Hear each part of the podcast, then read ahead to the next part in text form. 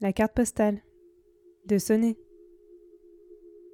Sonner des créations sonores contemporaines. Vous arrive-t-il de tendre l'oreille De tendre l'oreille sur ces bruits qui vous suivent partout, ceux qui font partie du décor auquel on ne prête plus attention?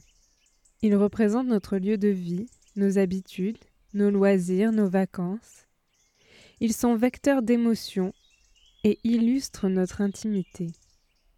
Ce sont ces sons que j'ai envie de collecter, d'archiver et de partager avec vous.